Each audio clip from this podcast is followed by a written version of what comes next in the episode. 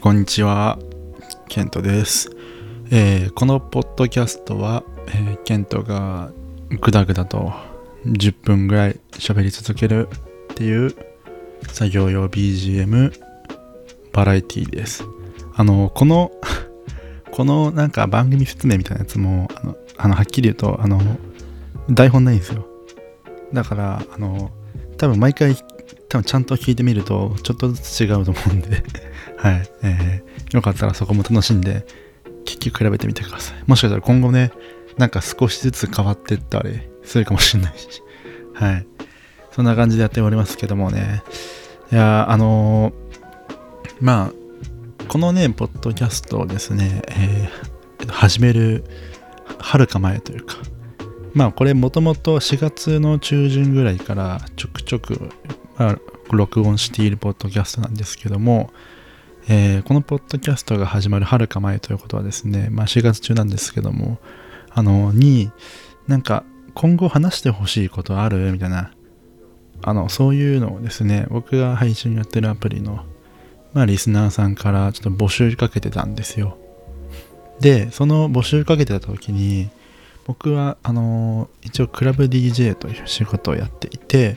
で、クラブ DJ をやってるのもあるし、あとはスプーンという配信アプリで、まあ、配信をしているっていうのもあるから、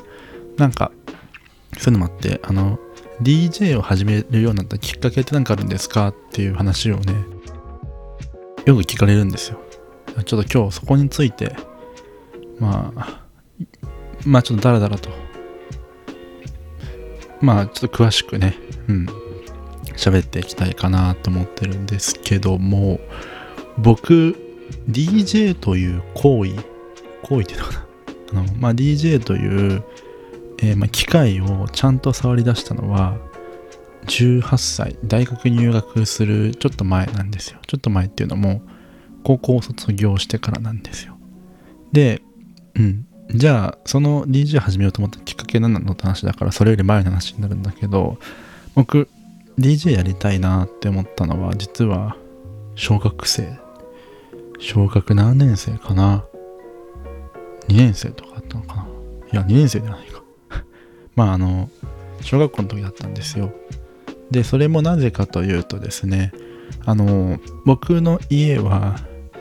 100%ラジオじゃないけどあの100%に近い99%ぐらいラジオ家庭なんですよ。だからみんなが普通にバラエティ番組とかをまあ多分テレビで見ているような時間帯夕方7時8時とか9時10時とかの時間帯はテレビの電源切れててなんかラジオ流れてることが多かったんですよ。であのまあ昼間もそうですね。昼間とかもそうで夏休みとかね学校が休みだった夏休みとかもテレビを見たっていう記憶がねあるにはあるんだけどちゃんとなくてあのおお昼の時間帯に「笑っていいとも」を見たぐらいかなっていうぐらいで後の時間帯特にテレビ見た記憶ないんですよ。でそのまあ基本はラジオが、ままあ、朝から夜まで流れててでその中で夕方ぐらいに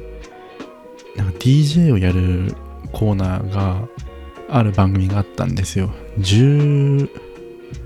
時半とかだったっけな。それぐらいの時間帯に。でその時間帯に僕ラジオ聴いてることが多くて。でその時間帯に、まあ、DJ のコーナーを毎日毎日、まあ、週5かな。違うな月火水木金だったっけな。週5平日やって途中からね月火水木になったんだけどうん。まあ平日ほぼ毎日聴いててなんか聴いてる中で音楽が混ざり合う瞬間みたいなものにすごいかっけって思うようになってこれを自分の手でもやってみたいなっていうふうに思うようになってでそれでじゃあちょっとやりたいなって思ったのと同時に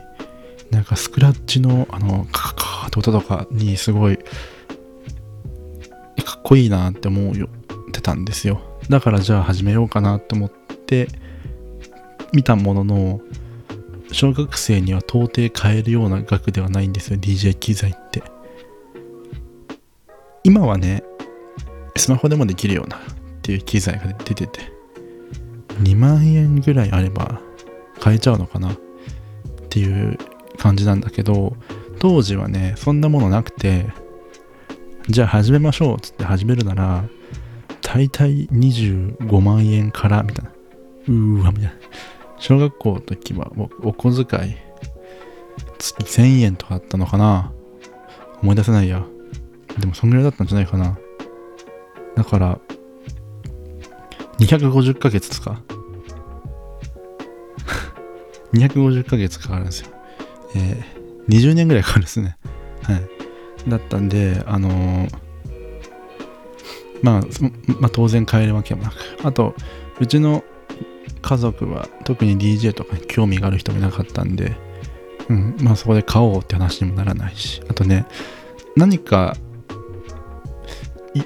言いづらかった部分があったな。家族にも DJ やりたいって。だから、ずっと心の内に秘めてた部分があってそんな心の内に秘めたまま高校卒業するまでは心の内に秘めてたてたんだけど高校生の時大学受験の時ぐらいにスマホで YouTube がね結構見やすい環境というか高校23年生の時になんかそれまでって YouTube ってまさか携帯端末で見れるようなものではなかったからパソコンで見るもんだったんだけど時代的に。なんかスマホで YouTube が少しずつ見られるような、まあ、電波の環境だったりスマホのスペックだったりってなってて iPhone でねちょくちょく YouTube 見てる中で DJ の世界チャンピオンの人が日本人に何人かいるんですけどもその人のね動画をね見てるうちにこうやってやるんだこうやってやるんだっていうのがまあちょっとラジオでさ小さい頃それこれラジオだから、まあ、そのどういう風にやってるのかっていう視界視覚の情報が入らないんですよ。でも YouTube 見てるとあこういう風に手を動かすんだと。うわ手の動き早いなとか。そういうのが見えてきて面白いなと思ってまた今度は DJ を見るというのにどっぷりハマっていってで高校卒業する時のタイミングでまあ入学祝い何が欲しいみたいな話をするじゃないですか。その時にちょうどもうなんか小学生の頃からまた時代が変わって、まあ、DJ 機材っていうのを進歩してパソコンだけで DJ できるとかパソコンソフトをこのちょっとした、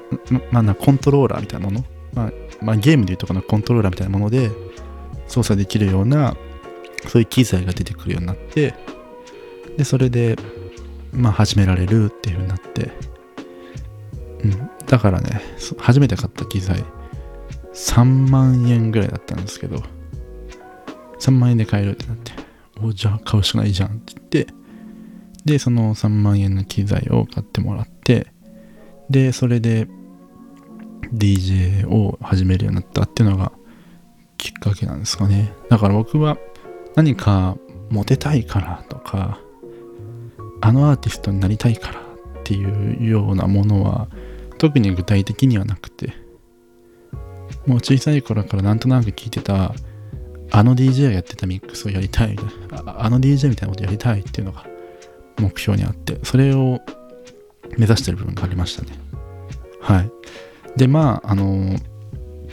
だからこそジャンルとかにもこだわりなくて私小さい頃にラジオ聴いて育ってるからそのラジオ局がねあの JWEB っていうラジオ局今東京とか東京で関東でよく流れてるラジオ局なんだけど洋楽が多いんですよ。日本語もね曲もかかるんだけどおしゃれな曲が多いなっていうイメージのラジオ局でまあそもそもラジオパーソナリティの人たちがほぼみんなバイリンガルでみたいな。でもう結構昔からなんか地球環境について考えるとかあとあとは例えば海外のこの国の発生している社会問題について考えるとかそういうなんか社会的な番組をよくよくやってるラジオ局で、その番組は僕の中でもすごいね、まあ、そのラジオ局か、そのラジオ局はすごい僕の中でもルーツになっていて、だから配信をする時のノリとかテンションとか、あとは喋り方とか、こういうちょっとしたポッドキャストの選曲の感じとかも、なんか J-Wave のちょっと、まあ、まあ、インスパイアというか、そらく自分の中で取り込んだ、まあ、その、まあ、小さい頃から聞いてきたバックグラウンドが、また生かされてるのかなって思いますね。うん。なので、もしね、あの、僕のこと興味ある人は、ぜひぜひ、あの、J-Wave を聞いてみると、僕のルーツにちょっとだけ近づけるんじゃないですかね。はい。そんな感じのお話です。今日めちゃくちゃ落ちないな。